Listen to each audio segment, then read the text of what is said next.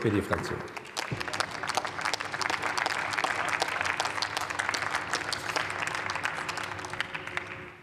Sehr geehrter Herr Präsident, sehr geehrte Kolleginnen und Kollegen der demokratischen Fraktionen, sehr geehrte Damen und Herren!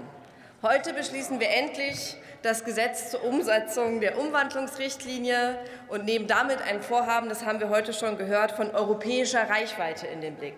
Das Gesetz ist Teil eines größeren Richtlinienumsetzungspaketes. Denn erst Ende letzten Jahres hat der Deutsche Bundestag in zweiter, dritter Lesung das Gesetz zur Umsetzung der Bestimmungen der Umwandlungsrichtlinie über die Mitbestimmung der ArbeitnehmerInnen bei grenzüberschreitenden Umwandlung, Verschmelzung und Spaltung beschlossen, kurz MGFSG. Heute beraten wir nun den Entwurf eines Gesetzes zur Umsetzung der Umwandlungsrichtlinie, das sogenannte UMRUG, äh, abschließend im Bundestag.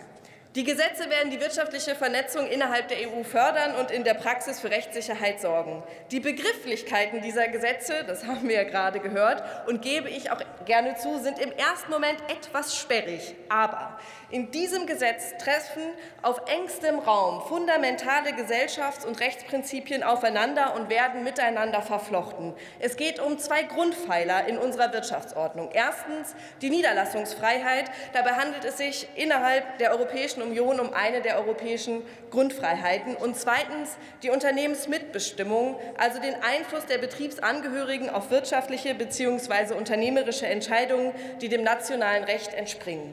Beide Grundpfeiler sind für viele in Deutschland selbstverständlich, wobei die betriebliche Mitbestimmung nichtsdestotrotz immer wieder erkämpft und geschützt werden muss. Da klatscht die SPD und die ganze Fraktion, das finde ich gut, und die ganze Fortschrittskoalition. Mit der Umsetzung der Umwandlungsrichtlinie schaffen wir nun eine bessere und kohärentere Rechtssystematik für Unternehmen, die ihre Gesellschaftsform im europäischen Raum wechseln wollen. Das ist angesichts der stark verflochtenen Wirtschaftsraums der Europäischen Union folgerichtig und entspricht dem Sinn und Zweck des Prinzips der Niederlassungsfreiheit.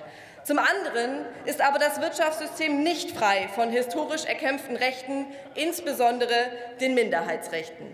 Der derzeitige Entwurf behandelt die Rechte dreier schutzbedürftiger Gruppen, die der Gläubigerinnen, die der Minderheitsgesellschafterinnen und die der Arbeitnehmerinnen. Während die ersten beiden Gruppen, und das auch zu Recht, mit weitreichenden Schutzvorschriften bereits im Kabinettsentwurf bedacht wurden, haben wir es im parlamentarischen Verfahren erreicht, dass die Regelungen für den Schutz der Arbeitnehmerinnen im jetzigen Entwurf deutlich verbessert wurden. Auch hier sieht man es, die Rechte der Arbeitnehmerinnen müssen immer wieder erkämpft werden, in den Betrieben, auf der Straße, aber auch eben im Parlament.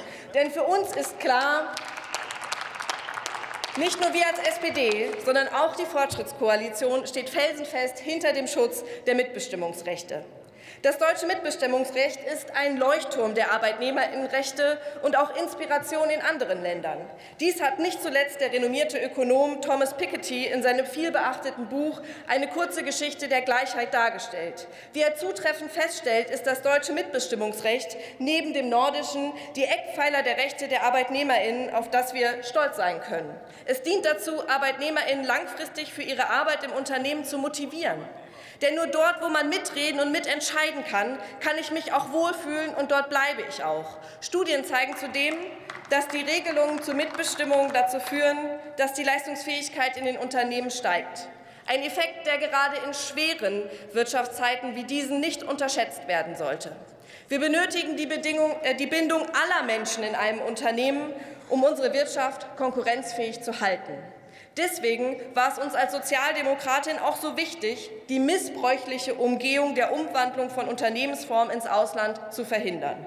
Das erreichen wir im Gesetz folgendermaßen. Deutsche, die deutschen Registergerechte müssen eine solche gesellschaftsrechtliche Umwandlung genehmigen. Wird eine gesellschaftsrechtliche Umwandlung aber nur betrieben, um Mitbestimmungsrechten zu entfliehen, wird diese eben nicht genehmigt.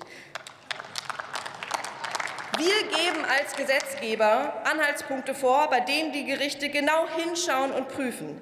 In diesem Prüfverfahren haben auch die Gewerkschaften, das war uns besonders wichtig, die Möglichkeit, angehört zu werden. So kann der Sachverhalt umfassend aufgeklärt und Missbrauch vorgebeugt werden.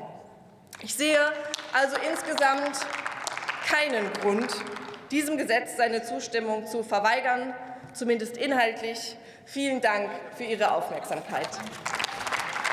Vielen Dank, Frau Kollegin Degge.